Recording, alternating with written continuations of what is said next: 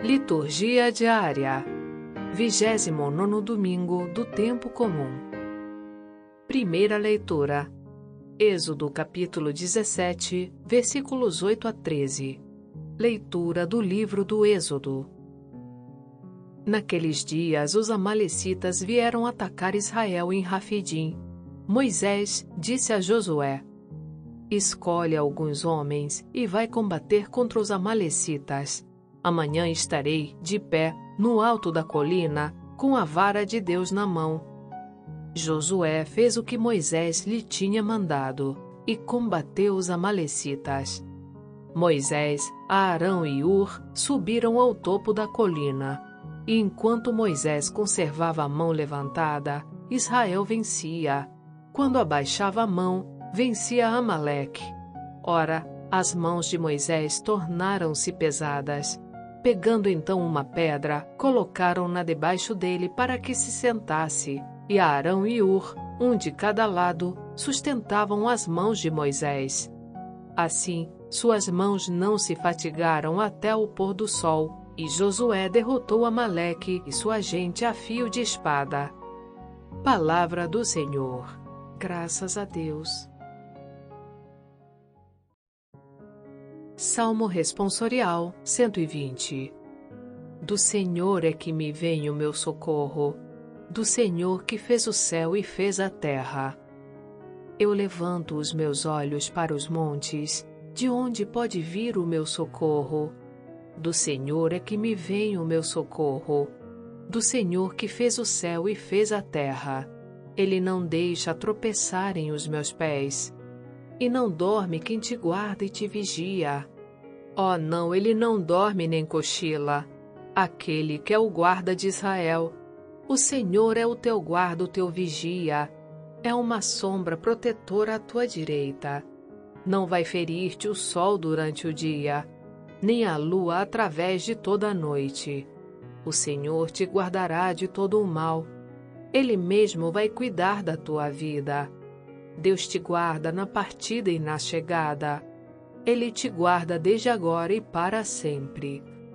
Do Senhor é que me vem o meu socorro, do Senhor que fez o céu e fez a terra.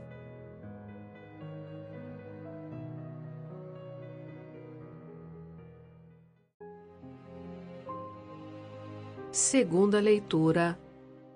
Segunda de Timóteo, capítulo 3, versículo 14 a capítulo 4, versículo 2.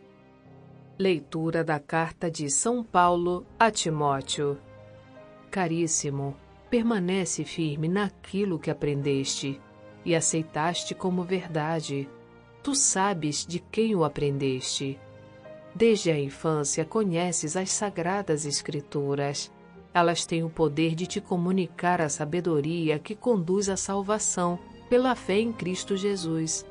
Toda a Escritura é inspirada por Deus e útil para ensinar, para argumentar, para corrigir e para educar na justiça, a fim de que o homem de Deus seja perfeito e qualificado para toda boa obra.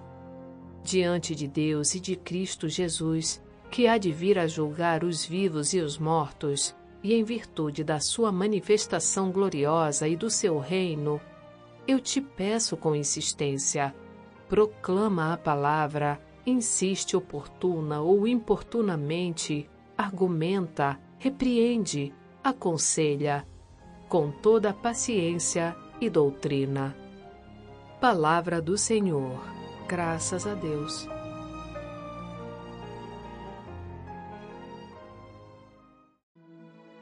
Evangelho. Lucas capítulo 18, versículos 1 a 8. Proclamação do Evangelho de Jesus Cristo segundo Lucas.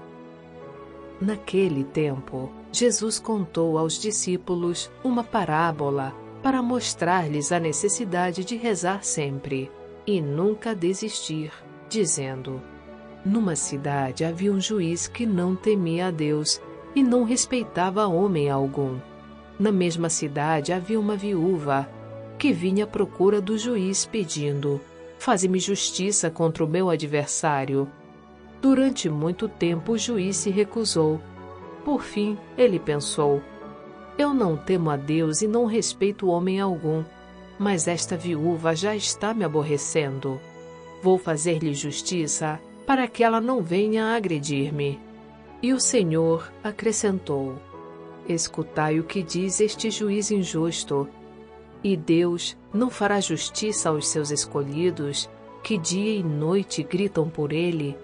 Será que vai fazê-los esperar? Eu vos digo que Deus lhes fará justiça bem depressa. Mas o filho do homem, quando vier, será que ainda vai encontrar fé sobre a terra? Palavra da salvação. Glória a vós, Senhor. Leitura orante com o Padre Paulo Roberto Gomes.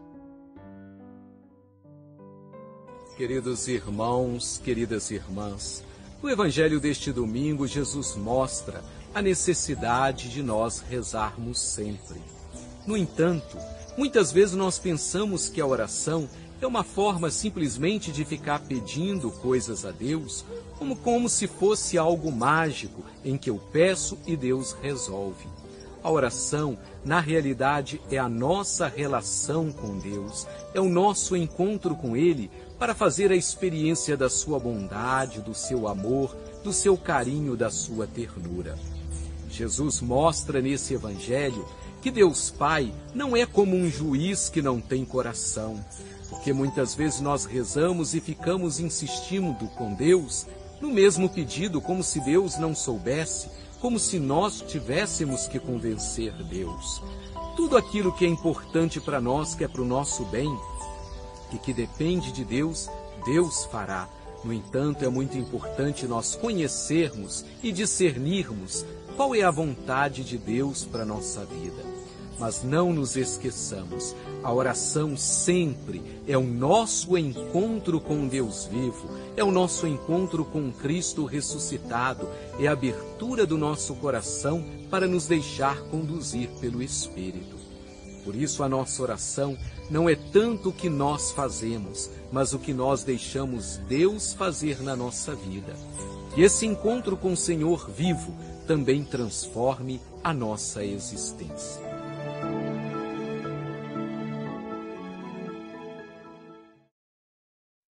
E já está aqui com a gente o Antônio Santoro para mais um Conversando sobre a Palavra. Oi, Sônia. Oi, pessoal. Tudo bem com vocês? Já baixaram o nosso aplicativo? Liturgia Diária em Áudio Vox Católica? Não se esqueçam, gente, ele está disponível para baixar nas lojas Play Store e Apple Store. É um aplicativo, gente, que nós fizemos com muito carinho, com muito amor, com muita dedicação para vocês não deixem de baixar. Eu tenho certeza de que vocês vão gostar muito. E quem puder, depois, deixe a sua avaliação na loja da, do Google Play, na loja da Apple, que é muito importante para a gente também, para outras pessoas, quando lerem as avaliações, também poderem querer baixar o nosso aplicativo. Hoje, nós celebramos o 29 domingo do tempo comum.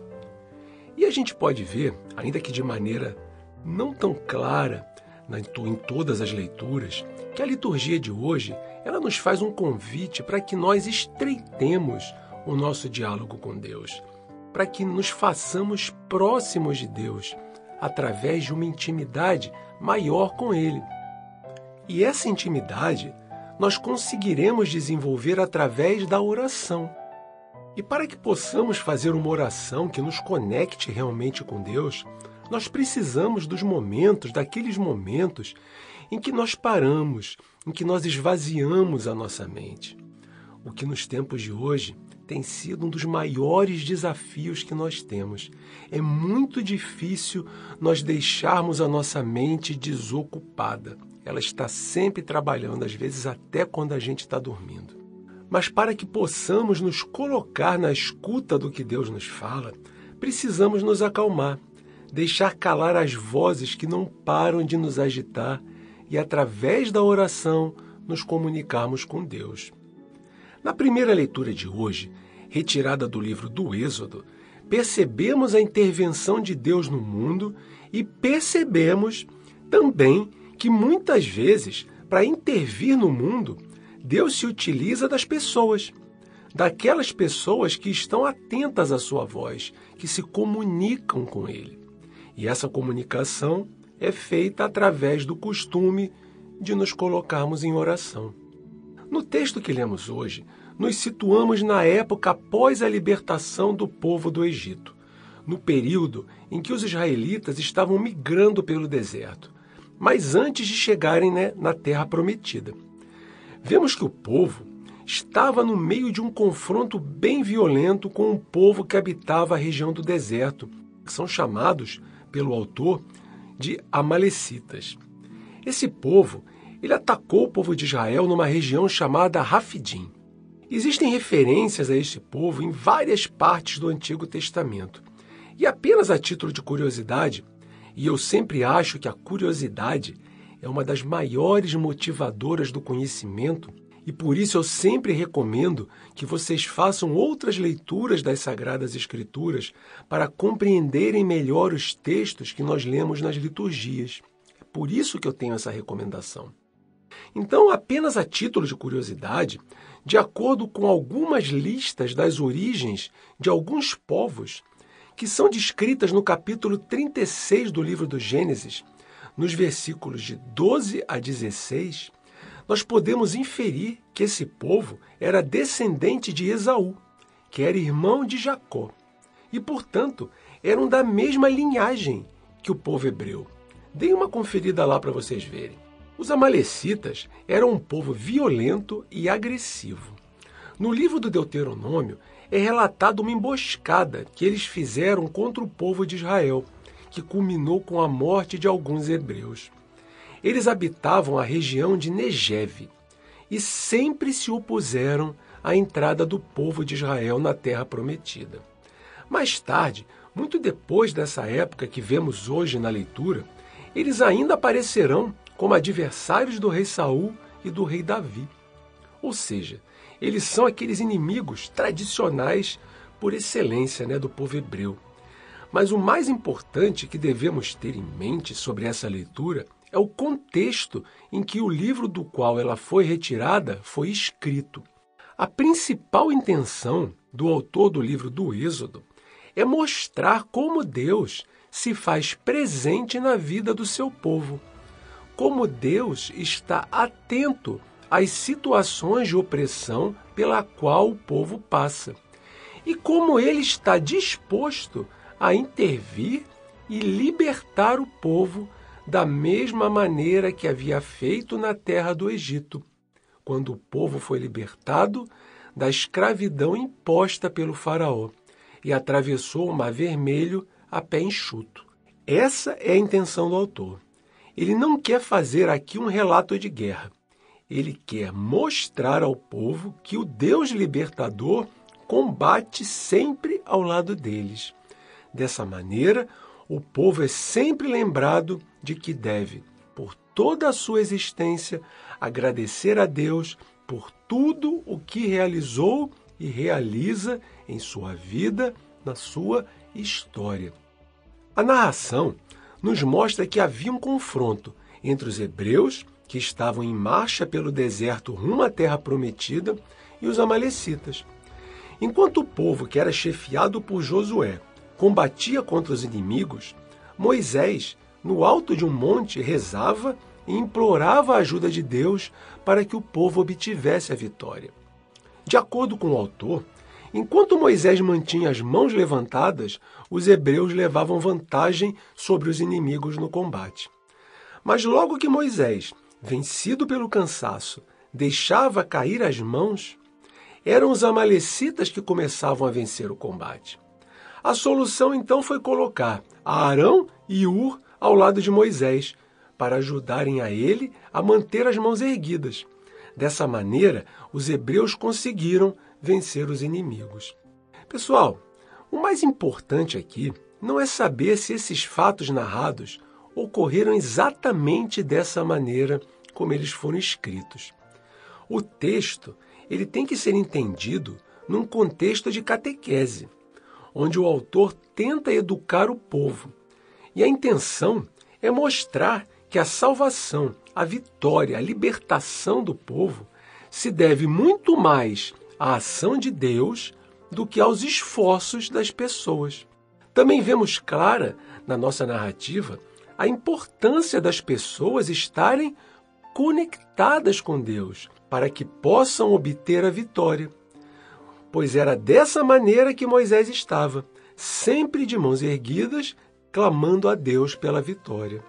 Portanto, pessoal, a mensagem que o autor do texto quer nos deixar é que devemos sempre estar em oração a Deus, invocando seu auxílio e sua libertação, com perseverança e com fé.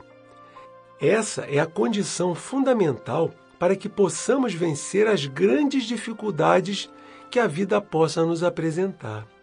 Devemos sempre manter um canal aberto com nosso Deus que nos ouve, através de uma prática constante da oração.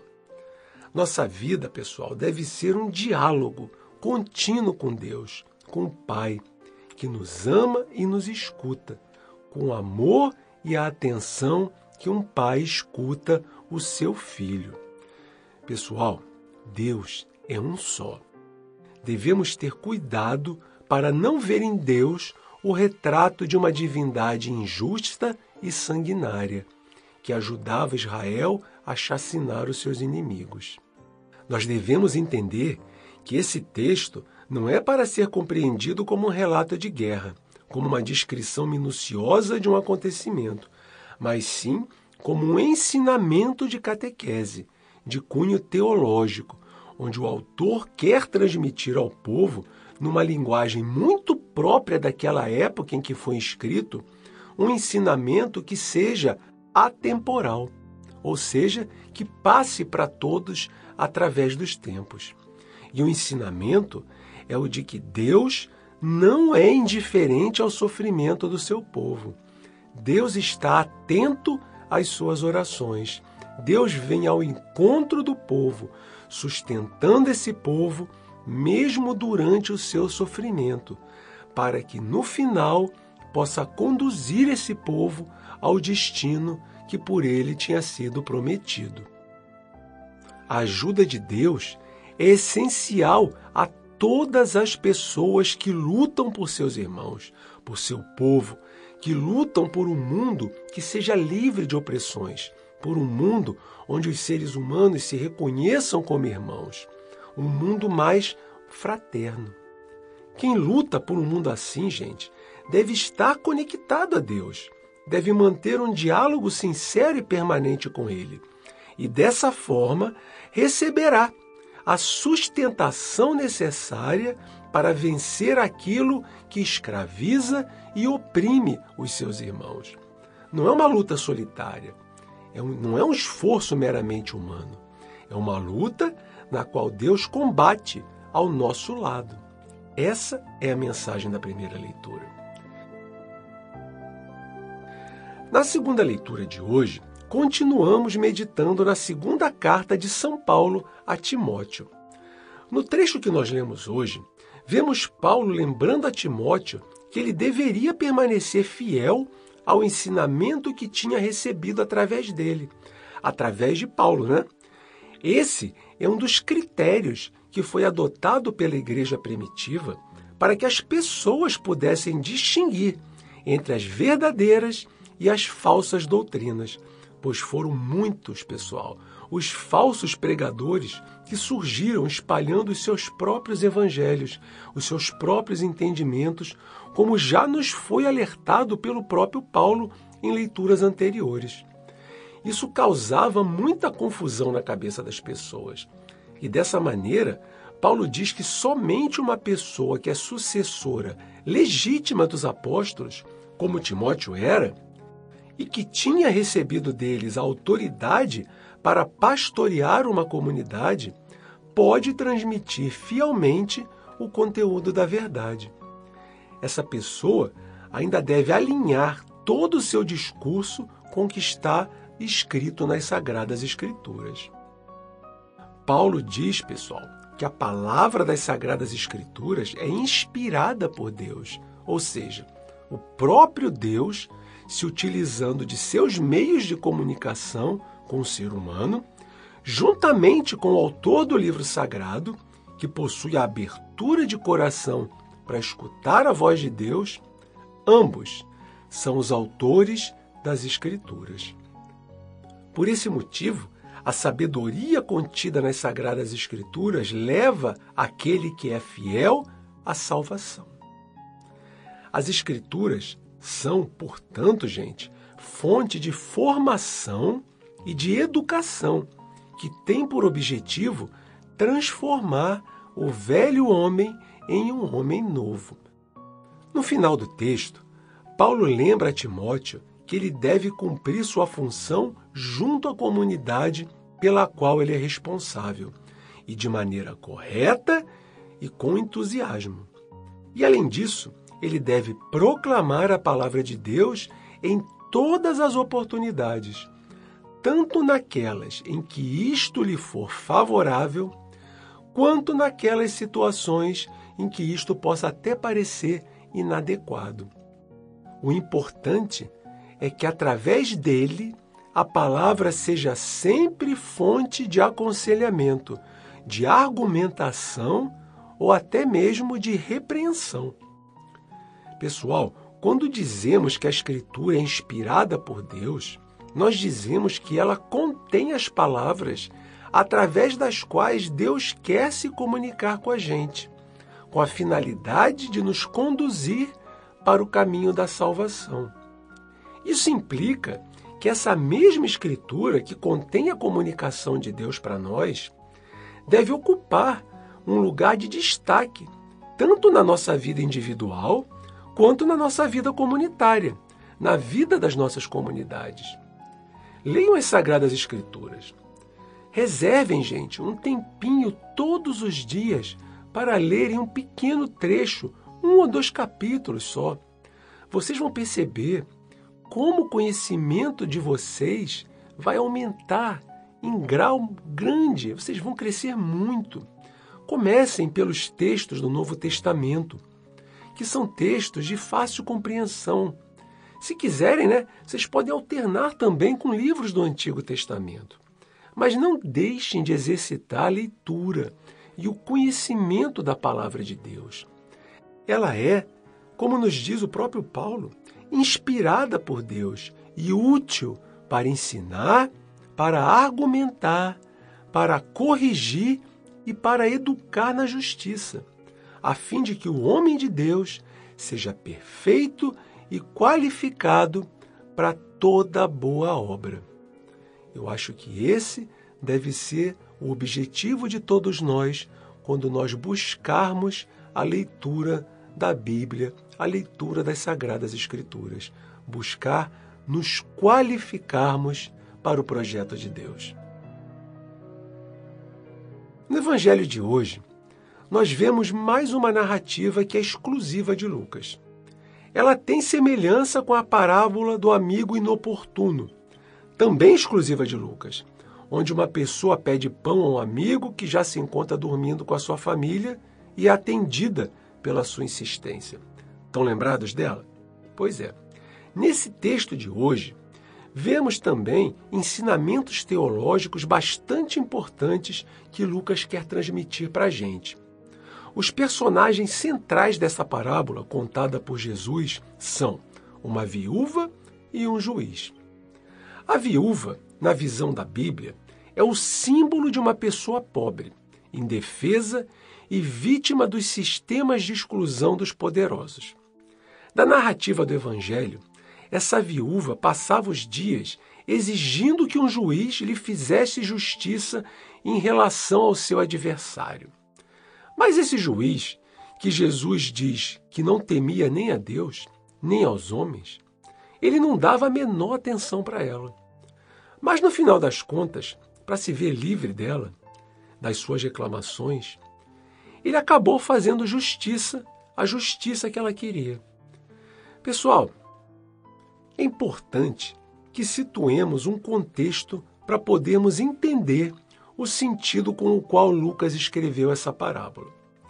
O Evangelho de Lucas foi escrito no final do século I, Nessa época, já eram muito fortes os rumores de perseguição que estavam prestes a acontecer com as primeiras comunidades cristãs que haviam sido formadas. As comunidades elas sofriam tanto com a hostilidade dos judeus, que foram os primeiros perseguidores dos cristãos, quanto com a hostilidade dos pagãos, que viriam a se tornar os grandes perseguidores através do Império Romano. Isso num futuro bem próximo. Essa situação ela causava grande inquietação naquelas comunidades, nos fiéis, porque eles estavam ansiosos pela segunda vinda de Cristo e que essa vinda de Cristo colocaria fim a todo esse estado de angústia. Portanto, a conclusão dessa parábola pode até soar óbvia para nós. Jesus diz que se até um juiz insensível, que não teme nem os homens nem a Deus, foi capaz de fazer justiça àquela viúva, seria possível que Deus, que não é arrogante nem insensível, será possível que Deus também fará justiça aos seus escolhidos que dia e noite gritam por ele. Será que Deus vai fazê-los esperar? E Jesus complementa dizendo: Eu vos digo que Deus lhe fará justiça bem depressa. Pessoal, Lucas deixa uma resposta aos cristãos de que, ao contrário do que possa parecer, Deus não é insensível ao momento pelo qual eles estavam passando, dado o contexto de perseguição que acontecia no final do século I, quando o seu evangelho foi escrito. Ele tem um projeto, um plano e um tempo certo para intervir. Ele pede para as pessoas que têm fé que não deixem de orar, que não deixem de recorrer a Ele, que não percam a sua fé, porque Ele não deixará de ouvir e libertar as pessoas. Jesus diz aos discípulos que esta parábola era contada para que eles nunca deixassem de rezar e que nunca se sentissem desanimados, com a vontade de desistir das coisas. A intenção de Lucas ao narrar essa parábola em seu evangelho é mostrar às pessoas que elas nunca devem deixar de dialogar com Deus, mesmo quando estiverem muito atribuladas, muito ansiosas, muito preocupadas. E que é através desse diálogo, dessa comunicação permanente, que conhecemos o projeto de Deus e o seu ritmo. É através desse diálogo que poderemos ter nossos corações transformados por Ele, que aprenderemos a nos entregar em Suas mãos e a confiar nele. Gente, para que os projetos de Deus possam fazer sentido, ou para que pelo menos não entremos em desespero ou fiquemos revoltados com o que podemos interpretar como falta de lógica nos seus planos, nós devemos sempre estar conectados o tempo todo numa relação de intimidade, de comunhão, de diálogo permanente com Deus. É somente dessa forma que podemos perceber o seu amor, a sua misericórdia e a sua justiça. Devemos lembrar também que a oração não é uma fórmula mágica que faz com que Deus atenda a todas as nossas vontades. Certamente, muitas vezes, Ele terá razões para não atender a tudo que pedimos. Às vezes, nós pedimos coisas que dependem do nosso esforço, como, por exemplo, passar uma prova, passar um concurso. Outras vezes, nós pedimos coisas que nos parecem boas no primeiro momento, mas que no futuro podem nos causar infelicidade. Outras vezes ainda, nós pedimos coisas que são boas para nós, mas que não serão boas para os nossos irmãos, ou serão injustas com eles. Devemos sempre ter consciência de tudo isso, estando sempre em comunhão com Ele, em diálogo permanente com Ele, para que, quando parecer que Ele apenas não está nos escutando, tenhamos sabedoria e fé para entender que, na lógica de Deus, os nossos pedidos podem não ser os melhores para nós ou para os nossos irmãos. Pessoal, mais uma vez, eu peço a vocês que nos ouvem através dos nossos canais de vídeo. Deixem seus comentários. Falem a respeito das suas impressões do nosso trabalho, do nosso aplicativo. Quem baixou o aplicativo, o que está achando do aplicativo. Esse retorno, gente, é muito importante para nós, é muito importante para o Vox Católica. A gente quer saber como o nosso trabalho é recebido por vocês. E a gente pode conversar um pouquinho também, né? Através, eu sempre tento responder todas as mensagens que estão lá. A gente tenta trocar uma ideia mesmo rapidinho, tá bem? Nos ajudem compartilhando o nosso canal, dando joinha nos nossos vídeos, se inscrevendo no nosso canal, baixando o nosso aplicativo e compartilhando tudo isso, se vocês gostarem, com as pessoas ao seu redor. Essa é a mensagem de hoje. Muito obrigado a todos. Fiquem com Deus e até o próximo domingo.